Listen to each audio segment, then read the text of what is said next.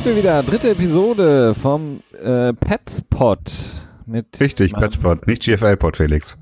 ja, ich war kurz davor, mich äh, zu verplappern, weil der GFL-Pod ist jetzt nicht so lange her, ähm, gefühlte äh, fünf Stunden, äh, dass wir den aufgenommen haben. Aber heute endlich wieder die dritte Episode vom Petspot. Ähm, ja, und Christian, wie geht's dir?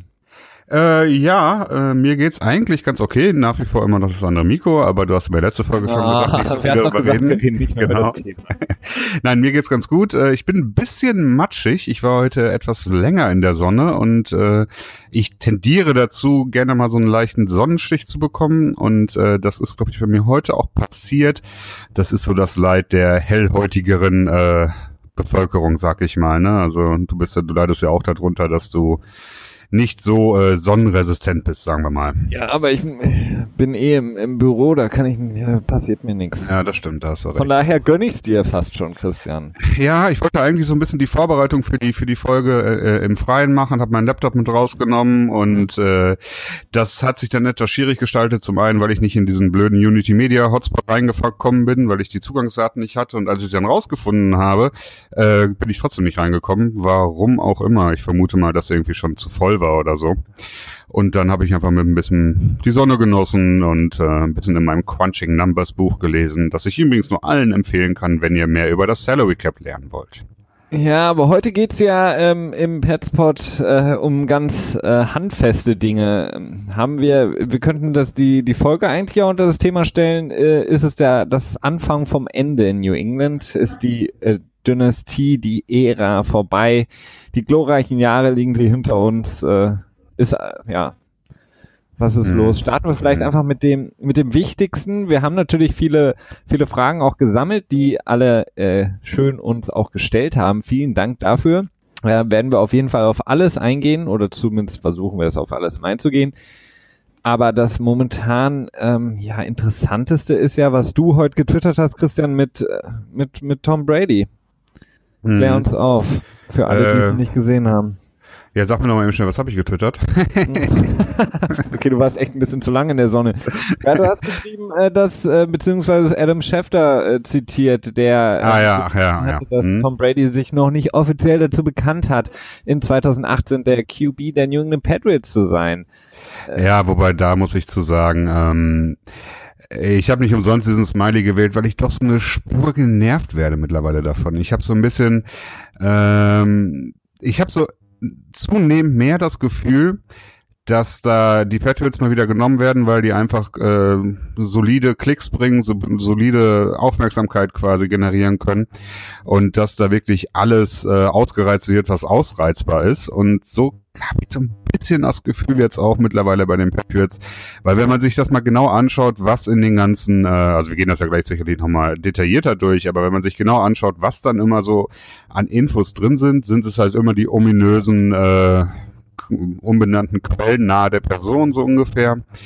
Plus ähm, ja Spekulation oder so, aber am Ende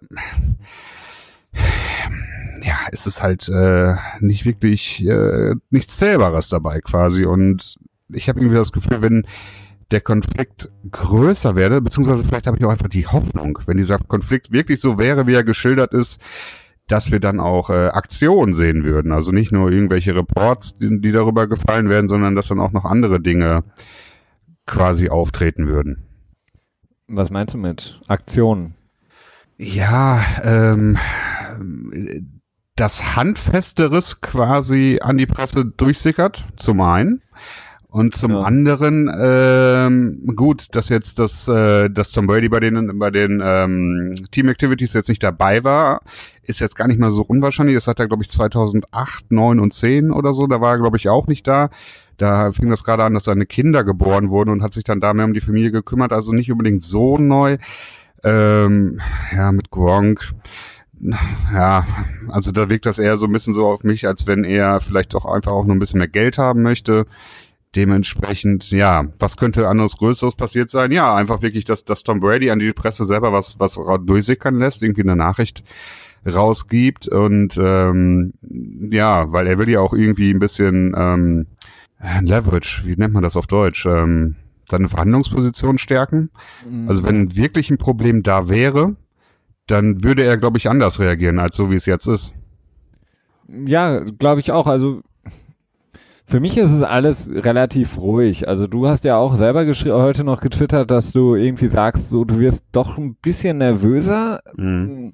Ich bin eigentlich relativ entspannt, was diese Sachen angeht. Also Brady wird nicht, nicht jetzt aufhören. Also er wird die Saison spielen und ich bin auch fest davon überzeugt, dass er nächste Saison spielen wird, weil das wäre, das wäre eine 360 Grad Wandlung, keine Ahnung, wenn Tom Brady jetzt wirklich aufhören würde.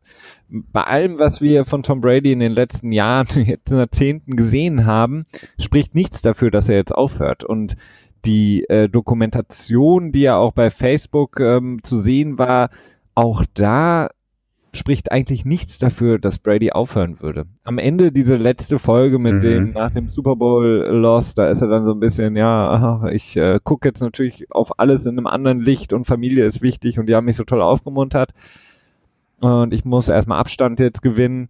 Aber die Folgen davor, die vier Folgen, die waren halt äh, voll davon, dass er quasi einfach 365 Tage den Sport lebt und eigentlich nichts anderes macht außer jetzt abgesehen von der Familie und seinen Endorsement-Sachen, aber äh, zu 90 Prozent beschäftigt er sich mit Football und ich kann, ich kann mir, also diese Lücke, die er dann sich selber schaffen würde, die wäre einfach viel zu groß. Also ich glaube nicht, dass er aufhören würde. Die Angst bei ihm, nicht mehr den Football zu haben, die ist viel zu groß, als dass er jetzt sagen würde, ich hänge die Schuhe an den Nagel, weil ich jetzt irgendwie ein Problem habe mit Bill Belichick, wenn das überhaupt stimmt. Mhm. Ähm, ich darf Alex Guerrero nicht mehr in, in, ins Team reinholen. Das sind Sachen, die bringen ihm im Endeffekt auch nichts, weil was macht er, wenn er keinen Football mehr spielen kann? Ja, das stimmt. Wobei, gut. Er, er hat also man viele muss, Sachen, ja, aber. Man, man muss halt überlegen, was hat sich geändert? Ähm, ich glaube, Bill Belichick, also die beiden sind jetzt seit 18 Jahren zusammen als äh, ja professionelles Arbeitspaar, wenn du so möchtest. Ne? Ähm, es ist, glaube ich, relativ bekannt, dass die beiden immer wieder sagen, ja, ich hätte keinen Coach lieber als ihn, ich hätte keinen Quarterback lieber als ihn. Das ist ähm, so die, die, ich sag mal, die einfachste Liebeserklärung, die man machen kann, wenn man dann irgendwie, wenn er von einem erwartet wird, dass man eine Liebeserklärung abgeben muss. So, so habe ich das immer gefühlt. Wenn man sagen würde, ja, es gibt, und vor allem das halt immer wieder in dem gleichen Tonfall sagt. Ne? Also über Jahre lang sagt Bill, äh, Bill Belichick immer so, ja, nee, es gibt keinen Quarterback, äh, mit dem ich lieber zusammenarbeiten würde. Mhm. Und äh, Tom Brady macht es sehr ähnlich. Und man hat das auch schon aus mehreren Quellen gehört, dass die beiden sich häufig treffen. Ne? Also auch, das ist ja auch immer dieser Bill Belichick-Trick. Er sagt halt immer, ähm, ja, wir, wir sehen uns regelmäßig oder so. Auch wenn er dann zum Beispiel gefragt wird, ob die beiden ein privates Verhältnis haben. Aber schlussendlich ist dieses, die sehen sich äh, gegen, gegenseitig, das ist dann eher so dieses professionelle Treffen, Gameplan durchsprechen und so weiter. Und ich glaube nicht, dass die beiden, ähm, beziehungsweise ich glaube, ich bin davon überzeugt, ich glaube, ich bin davon überzeugt, das ist auch gut. Ich, ich bin davon überzeugt, dass die beiden äh, keine Freunde sind. Ähm, Nein, auf keinen Fall. Die sind keine Freunde. Die ja. sind auch viel zu unterschiedlich, um Freunde zu sein. Ja, das stimmt sicherlich auch. Ähm, allerdings ist halt die Sache, es hat halt 18 Jahre funktioniert. Und äh, wenn man sich jetzt, wenn man jetzt gucken möchte, okay, was hat sich verändert, beziehungsweise gibt es jetzt ein riesiges Problem, da muss sich ja was verändert haben. Und was hat sich verändert? Äh, die Kinder, gut, die sind jetzt seit ungefähr 2008 dort. Das heißt, die, die sind kein Grund. Nee, die sind jetzt nicht neu. Ne? Ähm, was neu sein könnte, ist, dass Giselle äh, zunehmend mehr Tom Brady, ja, weiß nicht, zumindest wirkt es so, als wenn sie Tom Brady dazu bewegen äh, wollte, doch äh, langsam mal aufzuhören mit dem Sport. Äh, das könnte sich ein bisschen geändert haben, also die, den Druck, den er von seiner Familienseite aus bekommt.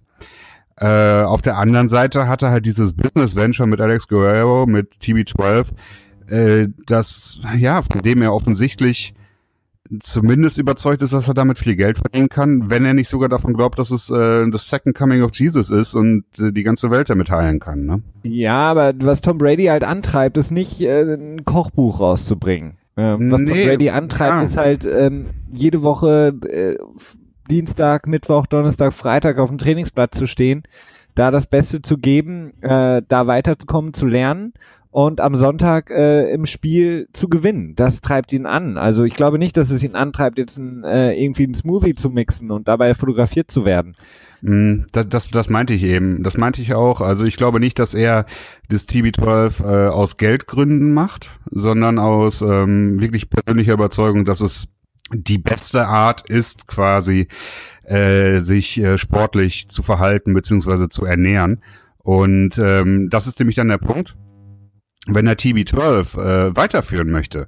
Das ganze Ding basiert ja darauf, quasi, also er koppelt den gesamten Erfolg seines Konzepts ja da, äh, daran, dass er auch im weiteren Alter noch erfolgreich ist. Weil jetzt ist er 40 und war im Super Bowl. Das hat, glaube ich, Brad Favre, ich glaube nicht, dass er im Super Bowl war, das glaube ich nicht, aber er hat mit 40 auch noch gut gespielt. Und ähm, Playoff. er müsste dann ja quasi, ja, er müsste dann ja quasi unter Beweis stellen, dass seine Methode äh, besser ist, ne? Indem er, und das kann er halt nur, indem er halt sagt, okay, ich habe es länger als andere geschafft. Das ja, ist definitiv. das Hauptverkaufsargument meines Erachtens. Und äh, das könnte er nicht erreichen, wenn er jetzt aufhört. Ja, eben. Also, ähm, also, und was du angesprochen hast mit, mit Bill Belichick, die, das ist keine freundschaftliche Beziehung, aber was man hört, was man immer wieder liest, ist eben, dass sie sehr, sehr, also häufig sich treffen, sich sehr mhm. fachlich schätzen. Es ist ja auch ganz, ähm, ganz schön, diese eine Szene, das ist nur eine Szene, aber wenn man dem Glauben schenken darf, ist das eben eine wöchentliche Routine auch bei den beiden.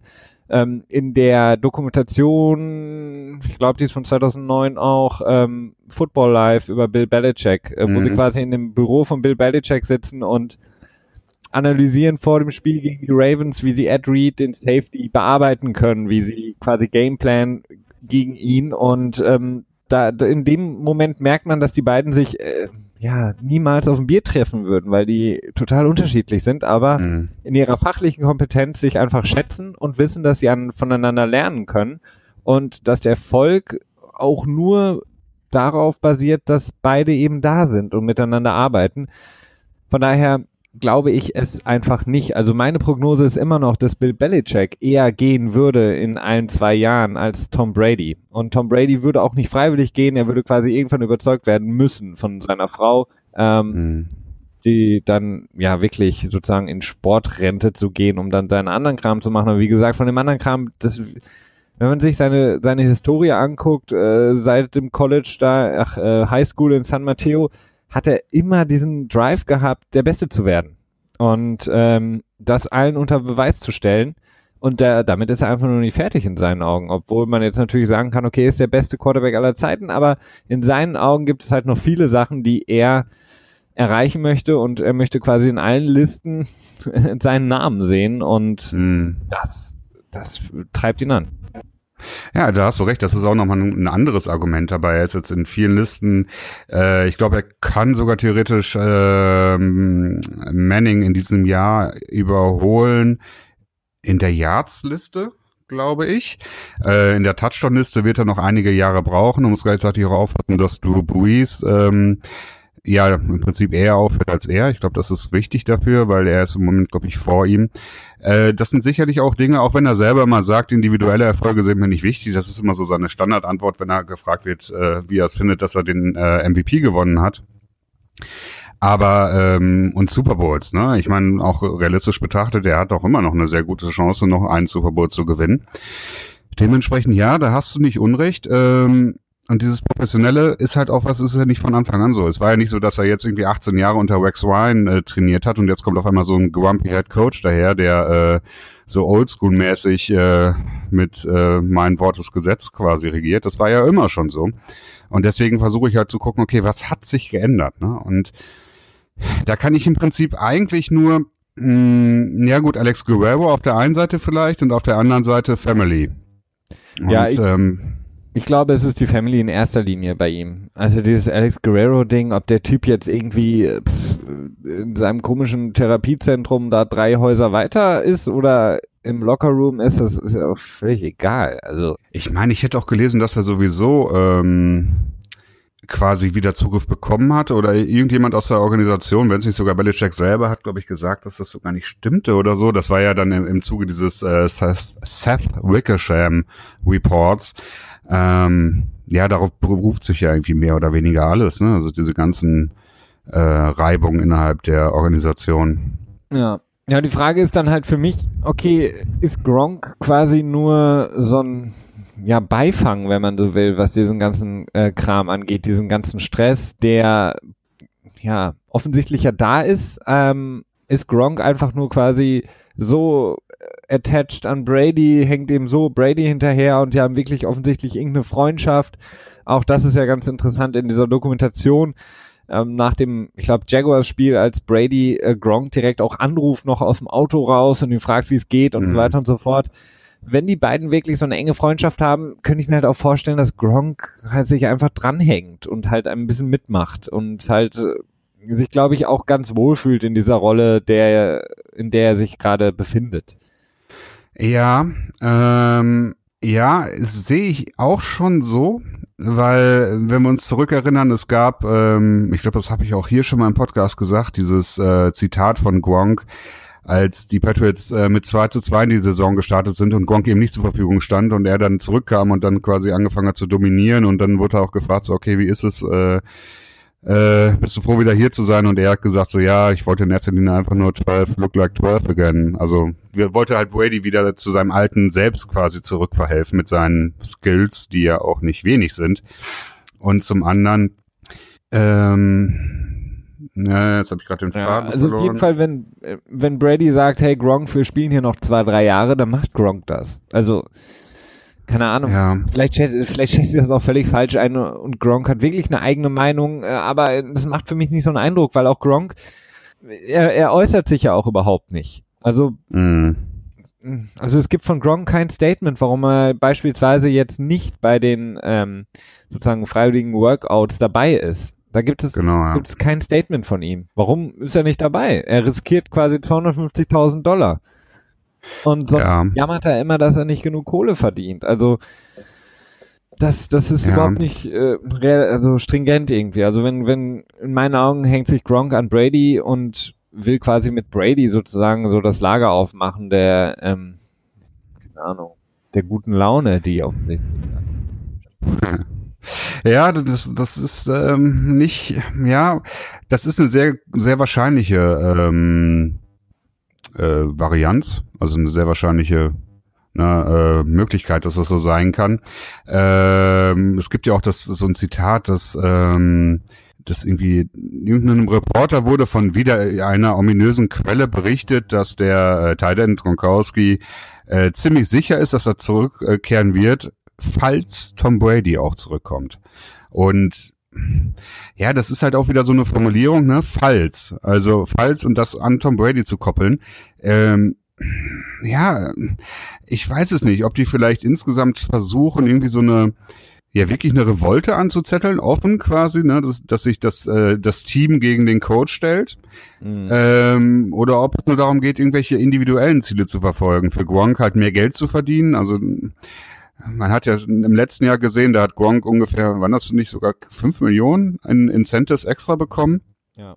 An irgendwelchen Bonifikationen, die er auch erreicht hat, die quasi komplett ähm, ja, ihm geschenkt wurden quasi, ne? Also gut, er musste die die die Stufen natürlich dafür erreichen. Äh, ich glaube, er musste All Pro werden. Aber in Gronks äh, für Gronk waren das im Grunde genommen Sachen, die konnten, ja. die waren re relativ realistisch, wenn er einfach die Saison größtenteils durchspielt. Das stimmt, ja. Er musste einfach ähm, nicht großartig viele Spiele verpassen und das hat er ja im letzten Jahr auch nicht. Mhm. Dementsprechend ist es mehr oder weniger geschenktes Geld. Das heißt, da, wenn man darauf äh, achtet, kann man davon ausgehen, dass Gronk unzufrieden mit seinem Vertrag ist. Mhm. Ähm, ich kann die, die Sichtwarte auch verstehen, warum er unzufrieden mit seinem Vertrag ist, weil er meines Erachtens einfach auf einer ganz anderem Level spielt als, als andere Titans in der Liga.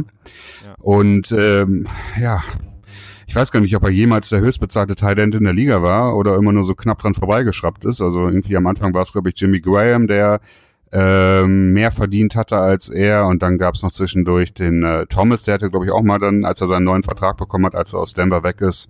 Ja, ich da glaube hat er, glaube ich, auch mehr verdient. Ja.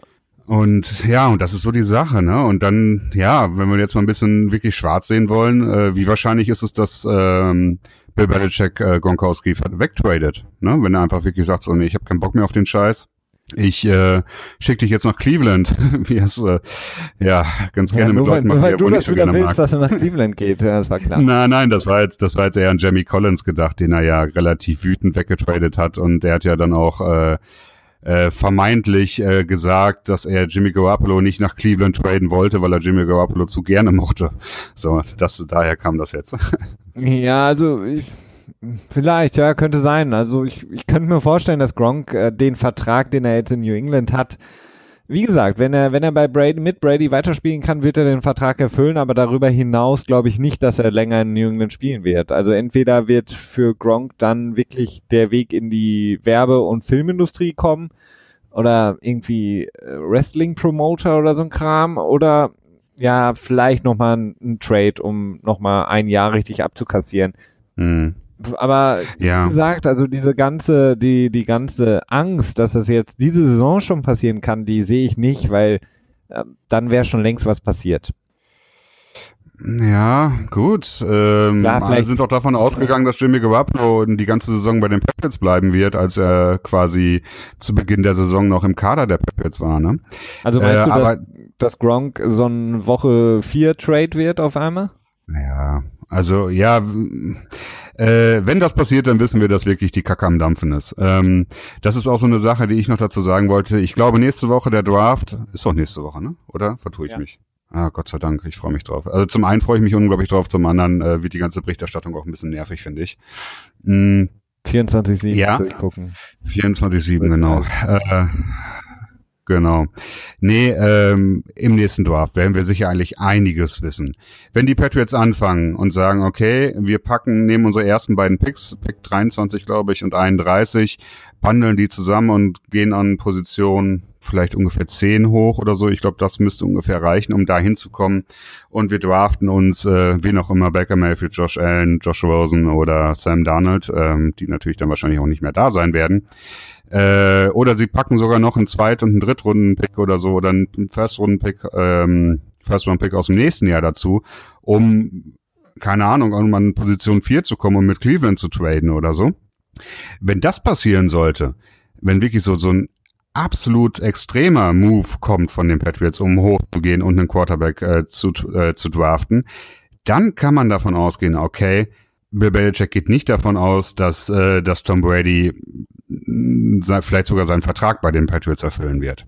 Naja, das, ähm, das würde ich nur nicht mal sagen. Also wir können das auch aufgreifen. Da schon mal ein erster Dank an eine Frage, die uns auf jeden Fall erreicht hat von äh, Chris Bürhaus, der uns da auch gefragt hat, nämlich genau das, was du gerade angesprochen hast. Könnten die Patriots quasi hochtraden und ähm, da Josh Allen beispielsweise, der ja so von den Quarterback-Rankings momentan so an Positionen, ja, manche, obwohl das ist so durcheinander momentan, an manchen ja. Mockdrafts siehst du ihn dann sogar noch vor Darnold, in manchen hinter Rosen, also manchmal ist er auf eins, manchmal auf zwei, manchmal auf drei. Auf jeden Fall einer der drei Top-Quarterbacks im kommenden Draft. Also ich würde nur nicht mal sagen, dass wenn die Patriots das machen, was ich, ich würde es nicht machen, ähm, ich kann es mir auch nicht vorstellen, dass Belichick das macht, aber würden sie es machen, wäre es noch nicht mal ein Zeichen dafür, dass es irgendwie, wie du sagst, die Kacke am Dampfen ist und alle haben irgendwie die Hosen voll. Ähm, es wäre zwar relativ krasser Move, aber es wäre ein relativ vorausschauender Move auch, weil mhm. selbst wenn Brady sagt, ja, ich mache das, was ich, was ich euch allen versprochen habe und spiele noch zwei, drei Jahre, ähm, selbst dann macht es Sinn, jetzt einen Quarterback, wenn man sich in den verliebt, wenn man denkt, der ist verdammt gut, ähm, zu holen, in zwei Jahre hinter Brady zu setzen und dann zu sagen, okay, und dann gucken wir mal, wie er drauf ist.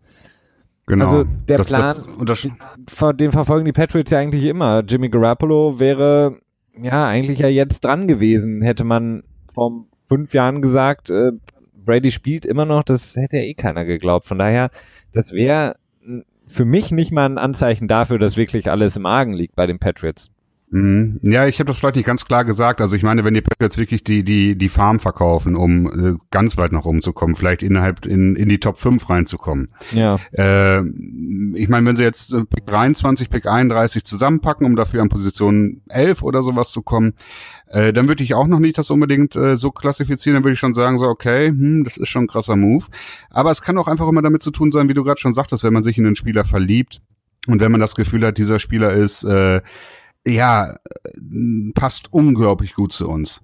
Weil ähm, ja, ich, ich, ähm, Wobei, ich sehe es noch nicht so richtig, aber es ist klar, es ist natürlich möglich. Ja, aber du müsstest jetzt in dem Moment, um wirklich an die Top 3 Leute zu kommen, gehen wir mal davon aus, Cleveland nimmt Darnold, gehen wir davon aus, dass die Giants ihn keinen Quarterback nehmen und dann kommen eben die, die Colts und äh, die werden auch keinen Quarterback, nee, die sind ja rausgetradet. Nee, die sind, die, äh, die Jets, Jets kämen dann. Mhm. Genau. Also du müsstest wirklich schon ganz, ganz nach oben in die Top 5, in die Top 6 äh, reintraden, damit du dir sicher sein kannst, weil die Broncos, die sind ja auch noch da unterwegs, vielleicht traden die selbst ja auch noch mal. Das heißt, du müsstest wirklich schon extrem viel Draftkapital nehmen, um an einen mhm. dieser drei Donald äh, oder den streiche ich, wenn mal raus, äh, sagen wir mal Rosen oder Allen dran zu kommen.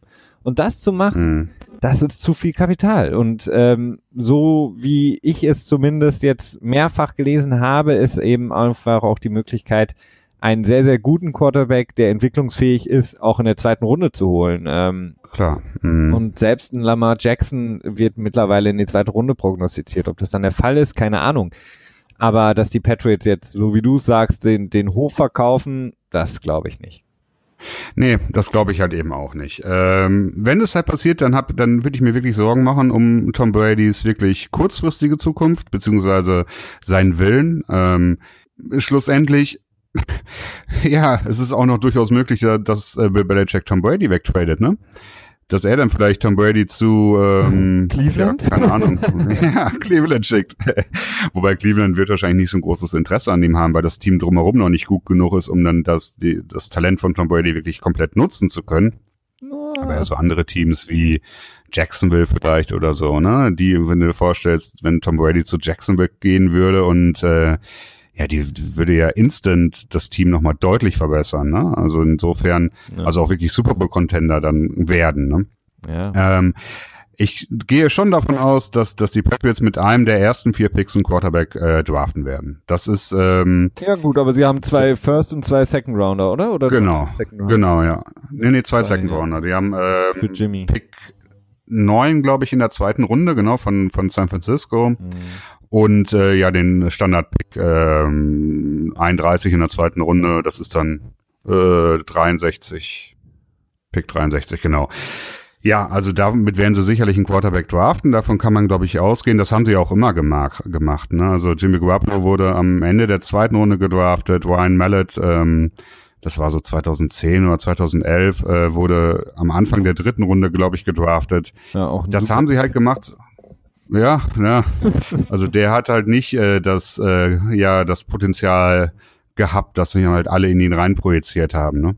Nee, aber definitiv nicht. Ähm, das hat, das hat Bill Belichick halt immer schon gemacht. Und auch damals mit dem Pick von Garoppolo hat er ja auch äh, in der Pressekonferenz danach gesagt, ja, wir wissen alle um die Vertrags- und Alterssituation unseres Quarterbacks Bescheid. Ne? Das hat er halt so ganz deutlich gesagt.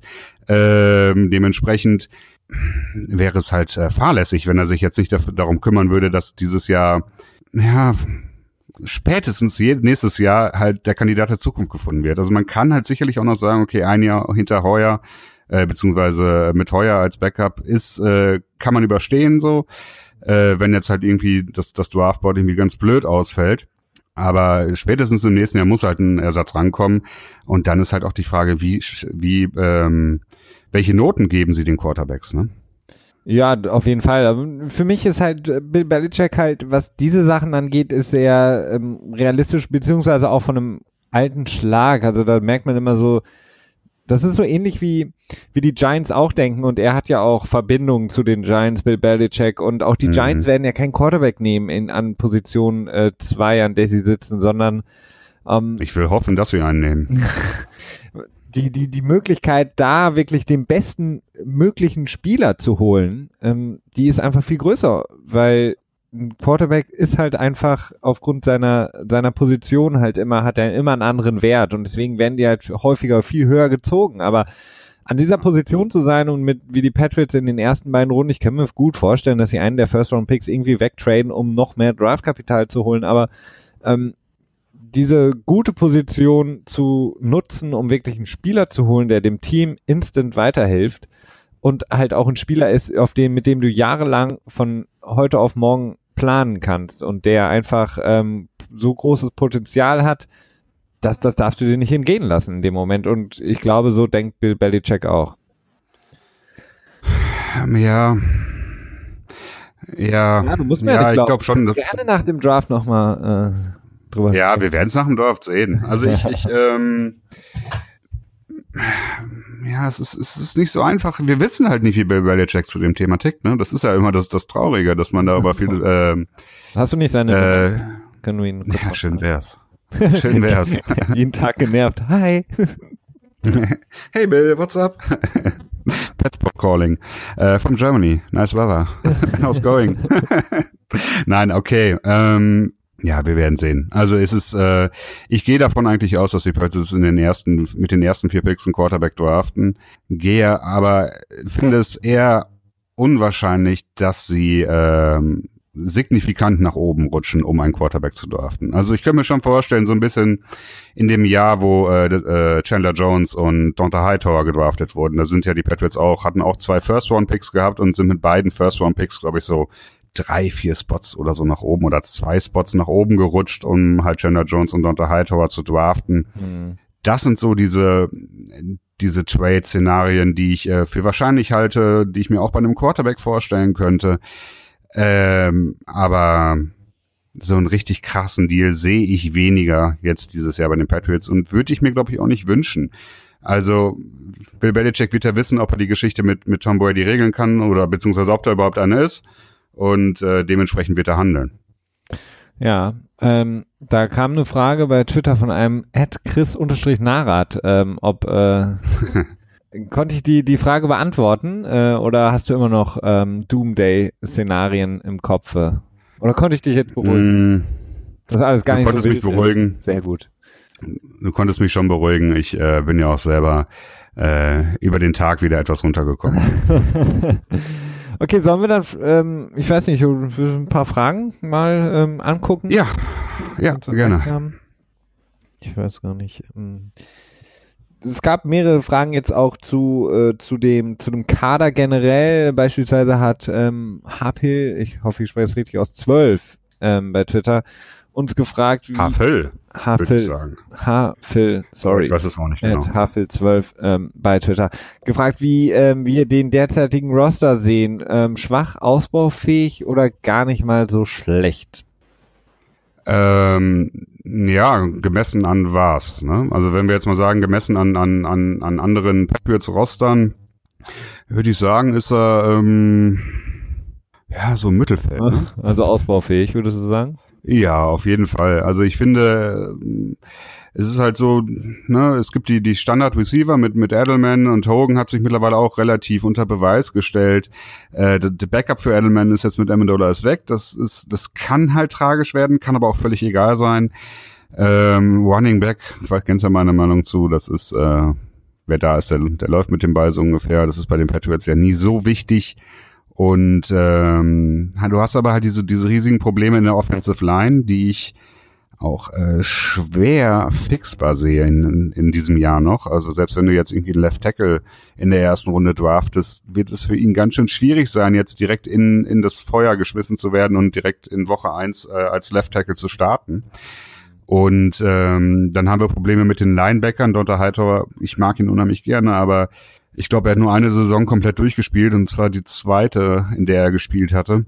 Ansonsten hat er immer so mindestens zwei bis vier, sechs Spiele gefehlt oder so und das ist ein bisschen schwierig und dahinter wird es ein bisschen schwieriger, ne? Also das Linebacker-Geschichte. Also ja, ich, ja, ich muss auch. ich sehe den Kader eigentlich ähm, weder schwach noch ausbaufähig noch nicht so schlecht, sondern ich sehe ihn wirklich stark. Also ich in meinen Augen ist er stärker auch als in den letzten Jahren. Wenn ich mir die Positionengruppen angucke, die du gerade angesprochen hast, ähm, definitiv. Also wir haben Gronk immer noch und wie gesagt, in meinen Augen wird Gronk auch bleiben, solange Brady da ist. Ähm, Edelman kommt zurück. Edelman ist eine sichere Bank für eine, ähm, ja, für so eine Jarvis Landry Saison. Ähm, dann haben wir ja Hogan, der ich gehe jetzt natürlich immer von dem Fall aus, dass, dass die Leute heile bleiben, also heile, äh, ja. nicht, nicht verletzen, aber davon musst du ja ausgehen, wenn du einen Roster hast du hast Hogan, der ähm, sehr, sehr gut ist, dann Philip Dorsett, der dann ins zweite Jahr kommt und auf jeden Fall was bringen kann. Ähm, dann haben wir Matthews, den neuen Gesignten, der auf jeden Fall zumindest teilweise auch Amendola ersetzen kann. Also ja. dann kommt Michael Mitchell endlich wieder zurück, der auf jeden Fall in seiner ersten, seiner Rookie-Saison wirklich sehr, sehr gut gespielt hat für einen Rookie-Receiver, der jetzt nicht ähm, top of the notch war. Nicht unrecht. Und ähm, aber chronische Kniebeschwerden, ne? Das ja, ist halt aber ich habe doch gerade gesagt, wenn sie alle heile bleiben. Ja. Ich meine, ja, gut, wenn wir uns jetzt Gedanken machen, ob 2016 vergleicht, ne? Aber ja, aber wenn wir uns jetzt Gedanken machen, wer sich alle schon mal verletzt hat in der Karriere, dann kannst du halt direkt einpacken. So und auf der anderen Seite und im John Brady im ersten Kreuzbandriss. dann hast du ja klar, du hast die die beiden Lines, die sind noch ein Problem, aber dafür haben sie ja sehr viel Draft, äh, Draftkapital, sowohl für die Left Tackle Position, mhm. da gibt es einige Prospects für die Patriots in der Defensive Line ebenfalls, aber auch da kommen wieder Leute zurück. Ähm, dann kommt äh, hoffentlich noch. Die Twitch Rice, ah nee, der war dabei, aber ähm, wie heißt er? Rivers. Äh, Rivers, genau. Ähm, dann und Antonio Garcia, ne? Der könnte auch als als Tackle möglicherweise, ja, aber eben. ja. Dann Dante Hightower gehe ich jetzt mal von aus, zusammen mit Calvin Neu ähm, plus noch einen weiteren Linebacker, den man vielleicht auch im Draft holen kann. Das, das Backfield hat sich nicht sonderlich verschlechtert, auch wenn Malcolm Butler weg ist, aber Stefan Gilman hat super gespielt, kommt in seine zweite Saison. Das Safety-Trio, ähm, wenn Duron Harmon sich jetzt nicht noch irgendwie eine Sperre einhandelt durch seinen äh, Costa Rica Marihuana-Exzess, ähm, plus äh, Patrick Chung, einer der besten Strong Safeties in der Liga und ähm, dann McCordy mit seinem Bruder jetzt, der in der letzten Saison mhm. wieder sehr, sehr gut gespielt hat in einem sehr, sehr schwachen Cleveland-Team. Also, pff, und die, die Rex Burkett, ähm, James White, das, das mag ich, die, die, das, das, äh, die Backs. Also, verglichen mit den Jahren davor ist das, ist der Roster nicht schlechter. Also, ich würde. Das finde ich schon. Ja, aber wo, also, du, wo, ist, wo, ist, wo ist ein Punkt, wo du sagst, jetzt im Gegensatz zu äh, 17, 16, 15 äh, gibt es da Nachholbedarf? Also ich finde, die, die O-Line ist schlechter geworden. Und die war nie besonders äh, überragend, sag ich mal, gemessen an, an der Zeit, an der sie blocken mussten. Ähm, das Receiver-Core hat sich meines Erachtens kaum verändert. Ja, also klar, im letzten Jahr hast du Cooks gehabt, aber das war jetzt auch nur für ein Jahr. Äh, Tight End Position ist mehr oder weniger auch identisch geblieben, bloß dass die Spieler halt älter geworden sind. Ne? Äh, mit Gronk, der ist jetzt noch mal zwei Jahre älter, als das beim letzten Super Bowl Sieg war. Aber er ist ja nicht schlechter geworden ähm, in seiner Production. Ja, das stimmt. Aber das ist dann halt wieder Richtung Verletzung schauend. Okay, wir haben jetzt gesagt, wir lassen sie raus. Ja, außerdem war die ähm, letzte Saison fast komplett äh, fit. Das, äh ja, aber das ist, da kann man ja nicht drauf zählen. Okay. Das ist dann der, der Zyniker in mir vielleicht. Nee, äh, also das heißt, okay, Offense kann man durchaus sagen, finde ich, ist äh, meines Erachtens gleich geblieben. So. Und äh, in der Defense, ja, ich finde McCourty, äh, auf den hoffe ich relativ viel. Also auf äh, Cornerback McCourty, nicht auf Safety McCourty. Auf Safety McCourty eigentlich auch, aber äh, ich glaube, dass, dass McCourty als, als Cornerback relativ gut ähm, wird helfen können. Mhm. Das heißt, so die Cornerback-Geschichte ist eigentlich schon so ein bisschen safe geworden, ne? auch wenn man sich im letzten Jahr teilweise durchaus gedacht hat, so okay, ich dachte, wir hätten jetzt ein super geiles Cornerback-Tandem und was läuft da so? Äh, vielleicht geht das auch, wenn, wenn Gilmore jetzt ein Jahr äh, unter dem unter der Haube hat, quasi bei den Patriots, dass er da ein bisschen besser zurechtkommt. Aber was heißt besser ja. zurechtkommt? Er war in der zweiten Saisonhälfte war er sehr sehr stark. Gilmore. Ja, ja, aber er ist halt äh, langsam gestartet, ne? ja das gut, aber es ist halt auch ein neues Team. Ähm, also. Ja, ja, das stimmt. Ja, das meine ich ja damit, ne? Das ist jetzt, dass er halt für dieses Jahr nicht langsam startet. Und man muss es ja auch. Und, ja, ähm, sorry. Ja, und dann gibt's halt klar, und dann gibt's halt die die äh, die Box, ne, die von Seven, die mir auch noch so ein bisschen Sorgen bereitet. Aber du hast recht, der Draft ist noch nicht angegangen worden. Dementsprechend ist es vielleicht auch ein bisschen zu früh äh, zu urteilen, wie wir das Team bestellt sehen. Ähm, klar, da können natürlich auch an einigen Positionen nochmal hochrangige Picks reinkommen, die dann auch unheimlich viel äh, ja, helfen können. Ne? Ja, und also, wie gesagt, es kommen fünf, sechs Schlüsselspieler zurück, plus die ganzen Spieler, die in dem Draft noch verfügbar sind. Also. Ja, ja aber ich finde es halt schwierig. Also ich würde halt sagen, so, wenn man die letzten beiden Jahre als Maßstab nimmt, ist es natürlich auch einfach unheimlich schwierig, ähm, quasi besser zu sein als das. Ne? Also ich würde sagen, die sind halt so, haben sich halt weder großartig verstärkt noch verschlechtert im Vergleich zum letzten Jahr und zum vorletzten Jahr. Ähm, und gut, im letzten Jahr haben wir im Vorfeld sind alle davon ausgegangen, dass die Patriots 16 zu 0 durch die Regular Season gehen. Ja, klar. Das war damals das, das Narrativ, was man dann mit den Patriots hatte, wo man sich quasi dann Woche für Woche drüber auslassen konnte. Jetzt ist es eben der, der Knatsch, der anscheinend herrscht. Ähm, äh, eine weitere Frage von äh, Ed Pets-German, die sich auch mit weiteren Fragen noch deckt, die wir bekommen haben, was den Draft angeht. Ähm, da wird speziell gefragt, ähm, Receiver in Runde 1 oder ist es gar nicht nötig? Ähm, meines Erachtens ist es nicht nötig. Äh, zum einen tut Belichick das auch unheimlich gerne, einen Receiver in der ersten Runde draften. Ich weiß gar nicht, ob er das überhaupt mal bei den Patriots gemacht hat. Ähm, der höchste Receiver, an den ich mich so erinnern kann, ist Dobson und der war, glaube ich, in der zweiten Runde, ne? Und der ist auch katastrophal äh, durchgeflogen, mehr oder weniger. Ähm, tja, ist es sinnvoll, einen Receiver zu draften? Ich weiß nicht, irgendwie sehe ich die, die Notwendigkeit nicht. Also wir hatten im letzten Jahr hatten wir mit mit Cooks eine, eine super ähm, Downfield Threat gehabt, also ein Receiver, der halt super tief gelaufen ist, aber das hat dann auch, das hat man auch im Spiel gemerkt. Das ist ja nicht mehr so dieses klassische Patriots Dinken Dank. Und es ist auch, glaube ich, gar nicht unbedingt nötig, dass wir sowas haben. Nee, vor allen Dingen auch, ähm, das hatte ich auch schon mal angesprochen, die, die Situation mit Brandon Cooks, die war halt auch zu forciert. Also es wurde zu häufig ja. probiert, mit Brandon mhm. Cooks zu spielen, ihn äh, ins Spiel mit reinzuholen. Auch relativ früh im Spiel hat man das gesehen bei den Patriots, was sie eigentlich sonst relativ selten machen. Äh, wirklich erster Spielzug des Spiels, äh, direkt der tiefe Ball auf Brandon Cooks und ich glaube, wenn die Patriots das nicht mehr machen müssen, wenn sie nicht mehr diesen Need haben, okay, wir müssen jetzt irgendwie Cooks ins Spiel bringen, werden sie auch wieder besser sein. Und wie gesagt, ich habe zu Stephen Core gerade angesprochen, ich baue darauf, dass äh, sowohl Malcolm Mitchell als auch Julian Edelman zurückkommen zur alter Stärke und das dann gepaart mit Matthews und vor allen Dingen Chris Hogan, von dem ich sehr, sehr viel halte. Ja, also plus Gronk, also ja. keine Ahnung, da kannst du dich echt nicht äh, für das Geld, was sie für die Leute bezahlen, kannst du dich nicht beschweren. Ja, das stimmt, das, das ist definitiv richtig. Aber das liegt auch meines Erachtens, das auch viel mit, mit Tom Brady und äh, mit der Offense von McDaniels zu tun, dass die Wide Receiver einfach auch nahezu optimal genutzt werden, ne? dass man halt guckt, was können sie gut und okay, dann spielen wir halt so zu dem, was sie gut können und halt, die werden auch nach dem Motto eingekauft. Und da, na, ist das so eine Sache. Ich habe jetzt, glaube ich, äh, die Tage war Wide Receiver Calvin Ridley aus, äh, wo kommt er her? Äh, aus Alabama, genau. Äh, bei den Patriots in diesen äh, Vordraft-Besuchen quasi dort. Ähm, da wird dann immer so ein bisschen geschnackt und ich glaube auch so ein Workout wird dann immer abgehalten. Mhm äh, sicherlich möglich, aber ich, ich, ich tippe jetzt nicht drauf. Also ich sehe auch äh, den Bedarf an ganz anderen Positionen deutlich höher als bei Wide Receivers. Ja, also ich denke, dass die Patriots auf jeden Fall einen Wide Receiver noch draften werden, allein ähm, um die Tiefe im Kader zu haben. Davon gehe ich stark aus. Ähm, das haben sie eigentlich auch in den letzten Jahren häufig gemacht, einen äh, Receiver zu draften, aber ich glaube auch eher daran, dass das so ein Dritt-, Viertrunden-Pick wird, schätze ich mal. Ähm, wie gesagt, vielleicht mit dann mehreren Picks in den dritten, vierten Runden, wenn sie da noch irgendwie raus, raus traden.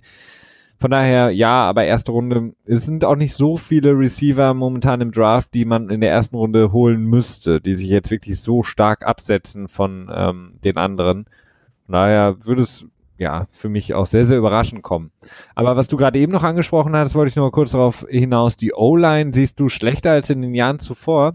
Ähm, ja, definitiv. Ich muss sagen, ähm, finde ich überhaupt nicht. David Andrews ist ein verdammt guter Center, ein junger Center.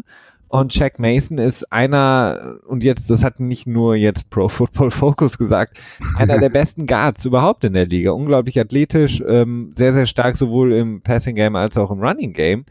Und Tooney ist auch kein schlechter Guard. Auch der ist äh, relativ hoch geratet. Ähm, ob man jetzt diesen Ratings und Data oder Data, äh, wie es äh, Mr. Gruden gerne sagt, ähm, glaubt oder nicht, aber diese Interior Line, die ist sehr, sehr stark. Ja, die Tackle-Position ist natürlich signifikant für eine O-Line, aber da gibt's Nachholbedarf, aber die, die Guards und Center finde ich sehr, sehr gut besetzt. Also deutlich besser als äh, noch vor drei Jahren oder zwei, drei Jahren.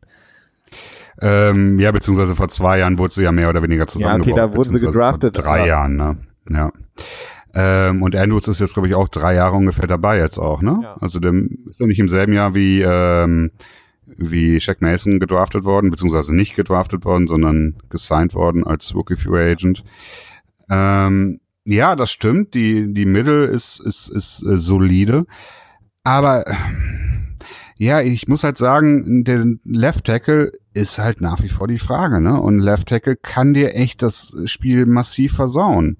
Und ich sehe da im Moment einfach noch keinen adäquaten Fix. Und Klar, du kannst es dann so fixen, dass du dann immer den Running Back äh, nochmal rüberschickst, dass er nochmal ein bisschen geschippt wird oder dass halt Tight Ends äh, ja, Dwayne Allen quasi, hat ja bevor sie ihre gemacht im letzten Jahr. Ja, aber das, das, das, ähm, ja, ich meine, du siehst es ja, wenn, wenn äh, Allen im letzten Jahr schon nichts anderes gemacht hat und jetzt nochmal die Qualität schlechter wird, so, ist das halt auch nicht unbedingt ein gutes Zeichen. Ne? Ja, definitiv. Also es ist halt alles noch nicht Weltuntergangsstimmung. Also ich, äh, auch wenn wir jetzt noch keine Predictions machen, gehe stark davon aus, dass die Patriots äh, wieder eine Bye Week haben werden. Ähm, Im Moment sehe ich da, sind die da meines Erachtens immer noch der klare Favorit drauf. Wenn du ein Team picken müsstest Haben doch alle AFC, würdest du, glaube ich, die Patriots nehmen. Aber in den Playoffs eine Bye Week. ähm, das ist schon nicht un, äh, ja, aber ja, wir meckern halt, ne? Das ist halt so die Sache. ja, das also war wir, äh, Aufgabe. genau, wir können auch nicht immer alles äh, Sunshine.com mäßig hier. nee, äh, auf keinen Fall. So, so geht's ja nicht. Ähm, ja, sollen wir noch ein paar weitere Fragen äh, ähm, bearbeiten? Mach ruhig, ja. Ähm, wir hatten, ja, zum Roster hatten wir noch mehrere Fragen, aber ich glaube, die haben wir jetzt auch soweit abgedeckt. Eine spannende Sache kam noch von äh, BS-Berlin. Äh, ein äh, Berliner Follower, sehr schön. Ähm, der hat nämlich geschrieben, ähm, inwieweit sich das Playbook ähm, entwickeln wird nächste Saison, wenn neue Leute vor allen Dingen dazukommen, das komplexe System, da hat er auf jeden Fall recht. Wie schnell kommen, bekommen sie es drauf? Äh, vielleicht ist erstmal der erste Teil der Frage. Ähm, ja, wir haben, es gibt jetzt gar nicht mal so ultra viele Leute, die neu sind, die signifikante Positionen besetzen, ähm, wo es wirklich ganz, ganz wichtig wäre. Bestimmt, wir haben Kenny Britt ja noch vergessen. Der hatte auch noch mal als Wide Receiver, fällt mir gerade ein. Ah, ja, stimmt. Ja, aber das ist halt so eine Wildcard, ne? Ja, das klar. ist, äh, in neun Fällen ist er so wie, wie Lloyd und in einem Fall ist er halt äh, wie Moss. So ungefähr. Wie Randy Moss? Ja, also jetzt von Nein, dem, definitiv nicht. äh, nicht von der Produktion selber, aber Ja, dass er halt helfen kann. Also das ist halt so ein erfolgreicher Neuzugang. Ja. ist. So meinte ich das.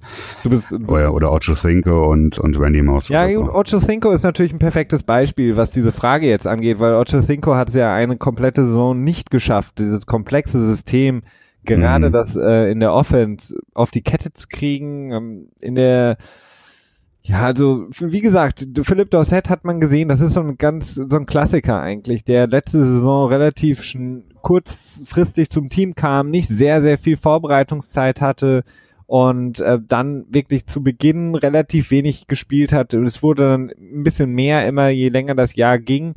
Aber man hat gesehen, dass Philipp Dorset wirklich sehr, sehr kurz, äh, beziehungsweise sehr, sehr, ja, langsam rangeführt wurde und auch immer im Grunde genommen ähnliche Laufrouten hatte im äh, Passspiel der, der Patriots und ich kann mir das vorstellen, dass es beispielsweise bei einem Matthews, den sie jetzt geholt haben, Wide Receiver, eine ähnliche Sache wird, wobei er äh, mehr aus der Slot kommt und es da Mhm. noch deutlich schwieriger ist, ähm, das, das ja, Playbook der Patriots aufzunehmen, weil gerade diese, diese Slot-Position, dieses Vertrauen, was beispielsweise ein Edelman und ein Brady haben oder auch ein Amendola, das erfordert extrem viel Training, weil eben viele dieser klassischen Option Routes da sind, in denen der, der Receiver entscheiden muss, äh, laufe ich jetzt noch weiter, bleibe ich jetzt quasi in dieser Zone sitzen und warte auf den Ball, drehe ich mich jetzt schon um wieder zum Quarterback. Der Quarterback muss das antizipieren können und das erfordert sehr viel Zeit, glaube ich.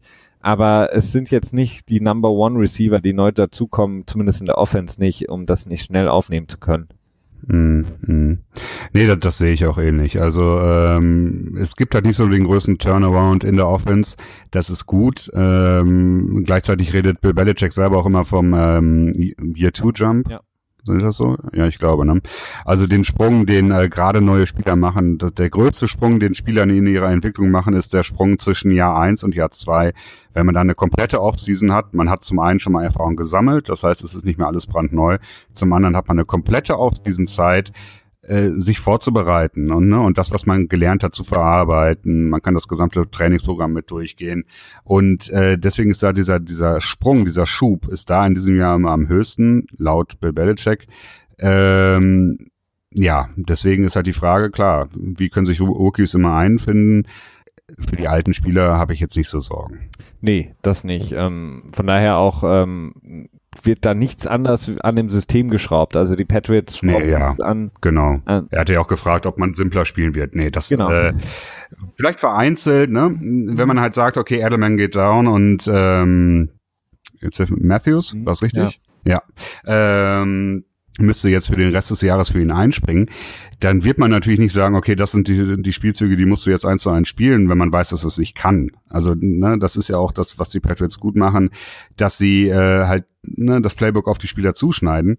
Aber ähm, im Großen und Ganzen wird sich das Playbook nicht so krass verändern, abgesehen davon halt vielleicht, dass halt Cooks nicht mehr da ist und dementsprechend wir nicht mehr so tiefe Bälle haben und wir wahrscheinlich dann wieder so ein bisschen zu dem Dinken Dank zurückkommen. Ja, genau. Und die Spieler, die eben nicht so drin sind, werden, wie gesagt, natürlich nicht so viele Snaps dann sehen zu Beginn, sondern erstmal wirklich bei Spielzügen eingesetzt werden, wenn sie jetzt beispielsweise ähm, gut drin haben, sagen wir mal 15 bis 20 Spielzüge, dann kommen sie für die eben rein. Ähm, auf der Defense-Seite ist es, ist es ähnlich. Also da werden auch die Spieler, die jetzt McCordy als Corner das geht noch einigermaßen. Wir haben zwar letzte Saison bei Gilmore ein paar Probleme gesehen, speziell was die Zonenverteidigung angeht. Da mhm. war er doch sehr verloren am Anfang immer so ein bisschen. Das ist natürlich so ein Problem, da muss man natürlich gucken, dass man äh, das entweder einfach in Kauf nimmt, so wie man es letztes Mal gesagt hat mit Gilmore und einfach gesagt hat, okay, es dauert jetzt einfach, irgendwann wird das aufnehmen, aber wir können das System jetzt nicht so groß ändern.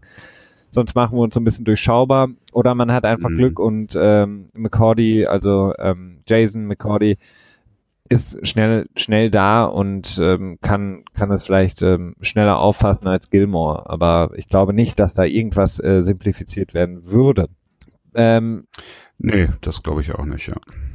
Die die die quasi die letzte Frage war noch, ähm, wer wird äh, Defensive Coordinator und was verändert das? Ähm, ja, Christian, ich übergebe das mal an dich, weil es gibt keinen.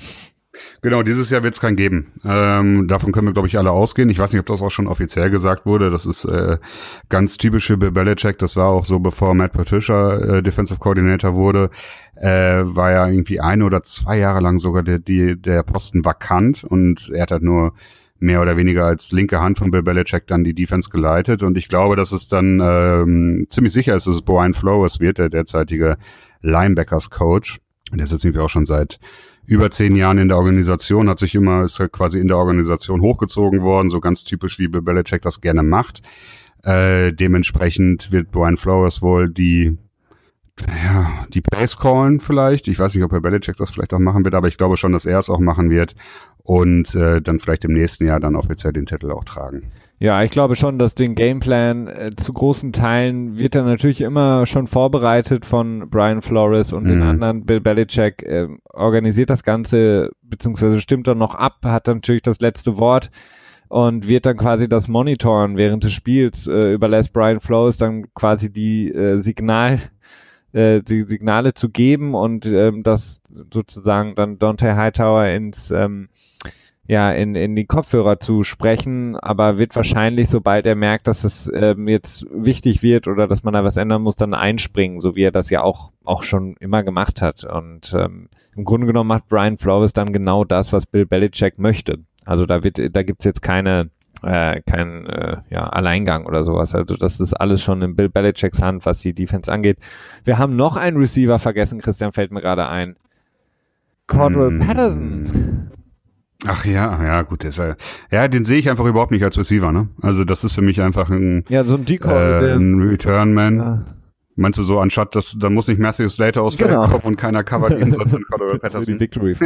Nein, aber ähm, ich, nee, kann wär, mir gut, nice. ich kann mir gut vorstellen, dass er in ein, zwei, drei, vier ähm, Sachen auch eingesetzt wird. Nicht nur für den End-Around ja. jetzt, sondern vielleicht auch mal für den einen oder anderen Pass. Also ja, ähm, klar. Ich würde mich darüber freuen, weil irgendwie, ich habe immer ein bisschen zu ihm gehalten. Ich weiß gar nicht genau warum. Irgendwie, das kann ich gar nicht so richtig nachvollziehen, warum ich so diese äh, ja ihn so mag. Ähm, aber ja, wenn man bedenkt, dass er halt relativ günstig war, also okay, kostet glaube ich knapp drei Millionen gegen das Cap, aber im Trade selber hat er kaum was gekostet ähm, das ist schon eine super Sache. Also klar, es ist, ist, das ist schon wiederum eine Verstärkung. Klar, im Special Team ist man, glaube ich, insgesamt stärker geworden. Auch ähm, wen hat man denn noch wieder zurückholen können? War Slaters Vertrag auch ja, in, Slater hat in diesem Jahr? Und, und ja. Nate Ebner ja. hat einen neuen Vertrag bekommen. Also das Special Team der Patriots ist, und da muss man jetzt auch, wenn wir hier im Petspot sind, ähm, ganz neutral setze ich mal eine äh, Brille auf und sage, das Special Team der Patriots ist das Beste in der Liga. Da legt man dann ja, das viel Wert drauf. Klar, ich mag, äh, äh, ich habe ein Problem mit Ryan Allen als Panther, aber der Rest ist wirklich verdammt stark. Und vor allen Dingen die, mhm. die Coverage Unit ist extrem. Wenn man jetzt noch Cordell Patterson dazu holt, Matthew Slater, Nate Ebner, King, Jonathan Jones, also das ist verdammt mhm. Und wenn Gostowski. Ja, da wird schon eine Menge, wird eine Menge Fokus drauf ja. gelegt. Ich habe dann noch eine Frage, Christian. Ähm, sollten die Patriots vielleicht noch einen Tight End draften? Das ist, hm, finde ich, auch keine ja. clevere Sache, weil, wie gesagt, Wayne Allen hat jetzt nicht unbedingt, also er hat verdammt gut gespielt im letzten Jahr, aber wurde eben fast nur als Blocking Tight End eingesetzt. Genau. Gronk, mhm. ähm, das ist ja dein Lieblingsthema, wird sich aber auch verletzen wahrscheinlich. Das heißt, dann hat man nur noch den Hollister und dann wird's eng. Ähm, ja, das stimmt. Ähm, ich, also ich würde es, ich sehe das nicht so als Muss an. Ich finde, Hollister hat äh, mich zwischenzeitlich doch überzeugt. Ist, ist Lengel, ist das nicht? Ah, nee, das ist ein Linebacker. Matt ne? Lengel, der ist nicht mehr äh, aber der Titan. Hört? Ist er nicht im Krankenhaus? Oder wer, wer war das, der den Autounfall hatte? Ach, Harvey Lang. Ach, Langi. Das ist ein Linebacker. Ja, der genau. Kommt auch zurück. Ah, kommt auch zurück. Genau, stimmt, ja. Und der war ja auch promising, ne? Nee, dann war, da hatte ich dann die, äh, die Probleme gehabt und das durcheinander gebracht mit, mit, mit Langle und Langy, weil die beide auch undrafted, glaube ich, waren, ne? Hm, weiß ich nicht. Also Matt Langle, der ja, Titan auf jeden Fall bei Langy, bin ich mir jetzt nicht ganz sicher. Mhm. Ah, ich kann mal, mal schauen. Ähm, also ich weiß nicht, also als Blocking End hast du mit äh, mit Allen eigentlich eine solide Sache. Der ist relativ teuer, der kostet fünf Millionen. Das ist äh, dafür, dass er nur blockt, das ist schon ganz schön heavy, aber gleichzeitig ist halt der End Markt in diesem Jahr relativ schwierig. Also ein Ersatz für einen ähnlichen Preis jetzt halt nicht bekommen in, in, in dieser Free Agency. Äh, einen jungen Tight End zu draften, ja, so Ende der zweiten Runde vielleicht. Mhm. Klar, warum nicht? Also wäre ich jetzt nicht so abgeneigt. Ich wüsste ja, ne, ich hätte ja eine Idee, wie man fast alle Themen, die wir heute besprochen haben, lösen könnte. Okay. Und zwar die äh, die Frage beziehungsweise die ganze düstere Wolken würden verschwinden über Foxborough. Die Stimmung wäre von heute auf morgen viel viel besser. Die der Lockerroom, da wäre wieder Party ohne Ende. Das was die Spieler sich wünschen. Die Patriots hätten äh, ein unglaubliches Team. Keiner wird sich mehr Sorgen machen und sie wären schon wieder der Favorit für eine 16 zu 0 Saison, wenn sie ihre beiden First Round Picks und äh, meinetwegen noch den einen Second Round Pick an die Kansas City Chiefs schieben und dafür Travis Kelsey holen. Äh. Dann haben sie Gronk und Baby Gronk ja. und die zwei absoluten ähm, Stimmungskanonen in der Liga, die beiden besten Titans auf der Position und sie wären unstoppable. Ja, aber du weißt auch, dass, was das letzte Mal, äh, was das letzte Mal passiert ist, als wir zwei Top Titans hatten. Ne? Da hat sich einer verletzt und das äh, mal davor, als wir zwei Titans hatten, da ja, hat einer okay, ähm, gesetzlich äh, Probleme bekommen. Soweit ich weiß, hat ähm, ähm, ja Travis Kelsey noch keine Probleme mit Angels Dust. Also ja, aber er ist ja auch so ein Headcase, ne? Ja. Ähm, ich würde es begrüßen. Meinst du, dann hat ja ja, ich, ich schaue mir gerade mal den Vertrag an. Hat äh, in diesem Jahr eine Cap-Nummer von 10 Millionen knapp. Ist mehr oder weniger sogar tradebar, obwohl ja wären 8 Millionen Dead Money für Kansas City. Ähm, ja, das ist unwahrscheinlich. tja. Ja, gut, ich meine, wenn du zwei First Round pickst und was wolltest du noch dazu packen? Also da, klar, würde man den, glaube ich, schon für traden. Ähm, das ist schon relativ äh, üppig, aber ja, es wäre ein interessantes Team dann. Das würde ich gerne ja, sehen. Ja, definitiv. Ja, das ist so ein Durchatmer. Wir haben die Stunde so langsam voll. Gott ne? sei Dank, nein. Jetzt. Ja. Nee, Gott sei Dank nicht. Aber es ist auch so warm. Man muss dazu sagen, ich wohne unterm Dachgeschoss. Also bei mir äh, sind es, glaube ich, gerade so 29 Grad oder so. Ja. Über der Scheune, ohne Isolierung. nee, hast du denn sonst noch was, nee, was danke. Ich habe alles äh, loswerden können, was ich loswerden wollte. Ich muss mich jetzt dem äh, Radsport langsam mal widmen und äh, Ja. Ah, war da heute schon wieder ein Ja, Rennen? heute war äh, große Flash-Wallon, großartiger Klassiker. Und äh, ich muss es noch nachgucken. Ja. Wann ist denn der, der internationale ähm, äh, Medizinsportlergipfel in Frankreich dieses Jahr? Äh, das, ähm, das äh, weiß ich gar nicht. Das fängt ja immer im Juli an, die Tour. Oder? Tour, La Tour de France. Genau. Ja, jetzt nehmen wir schon wieder die Luft. Ne? Wir haben echt das Problem, wenn wir dann zum Ende des Podcasts kommen, dass wir dann irgendwie so. Ja, das kann ja jeder abschalten, wenn er nicht mehr zuhören will, ne? Ist ja jedem freigestellt. Nein, man muss immer bis zum Ende hören. Ist ganz wichtig. Weil am Ende verlosen am wir Ende immer noch kleine was. Bonusfragen. Es könnte eine Bonusfrage drin sein. Und wenn ihr die richtig beantwortet und alle zusammen sammelt und dann am Ende irgendwie Game Pass äh, gewinnen. Ja, ihr könnt euch vorstellen. Oh ja, das wäre ein schöner Preis. Alles klar, Christian, ich danke dir. Ich danke dir auch. Danke fürs Zuhören. Ja. Und ähm, wir werden ähm, hoffentlich, ähm, das ist immer ein bisschen schwierig, seht es uns nach, ähm, das wöchentlich quasi beide Podcasts immer zu produzieren. Ist ein bisschen schwierig, aber ich hoffe mal, wir werden nächsten Mittwoch wieder für euch da sein mit einer neuen Episode vom Petspot mit Spätestens nach dem Draft. nach dem Draft. Vielleicht davor auch schon. Ähm, wir halten euch auf dem Laufenden. Danke an alle, die gefragt haben. Äh, für die Fragen, die wir vielleicht nicht mehr mit reinnehmen konnten. Sorry, das werden wir nachholen. Schöne Woche dir, Christian. Schöne Woche alle da draußen. Macht's gut. Ciao.